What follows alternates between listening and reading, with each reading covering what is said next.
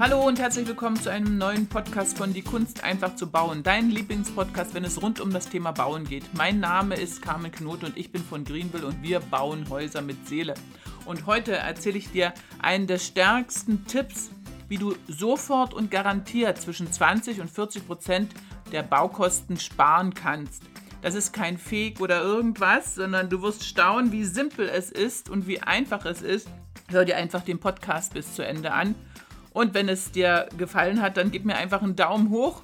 Und ich freue mich, wenn du mir berichtest später, wenn du diesen Tipp einfach befolgt hast. Der ist so easy und so einschlagend und niemand würde ihn den, dir den verraten.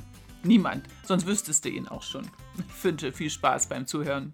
Hallo meine Lieben. Heute verrate ich euch einen Hack, wie ihr 20 bis 40 Prozent beim Bau einsparen könnt mit einer ganz simplen kleinen Sache.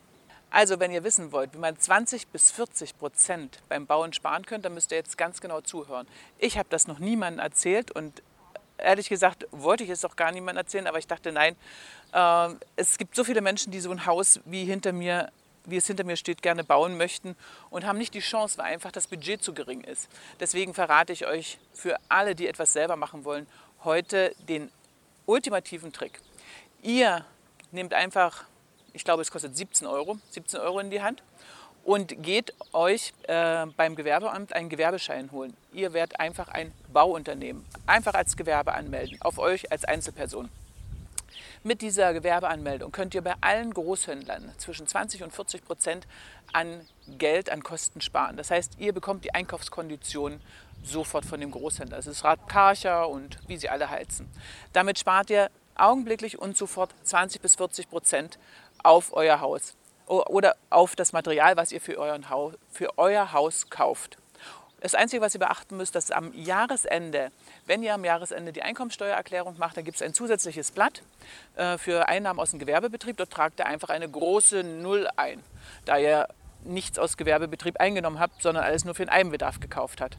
Und dann, wenn ihr fertig seid mit dem Bau, meldet ihr das Gewerbe ganz einfach wieder ab und fertig ist das. Viel Spaß beim Bauen! Das war ein brandneuer Podcast von Die Kunst einfach zu bauen. Vielen Dank, dass du zugehört hast und wenn du dir die Zeit nimmst für eine Bewertung bei iTunes, dann freue ich mich natürlich riesig. Und vergesse auf keinen Fall, die drei kostenlosen Ratgeber herunterzuladen. Erfolgreiche Grundstückssuche, wie du Fehler beim Grundstückskauf vermeidest und die sieben Schritte in dein eigenes Domizil. Den Link dazu findest du hier unten in den Shownotes. Und denke daran, ein völlig neues Lebensgefühl in deinem Haus mit Seele wartet bereits auf dich. Macht's gut, bis zum nächsten Mal, deine Carmen.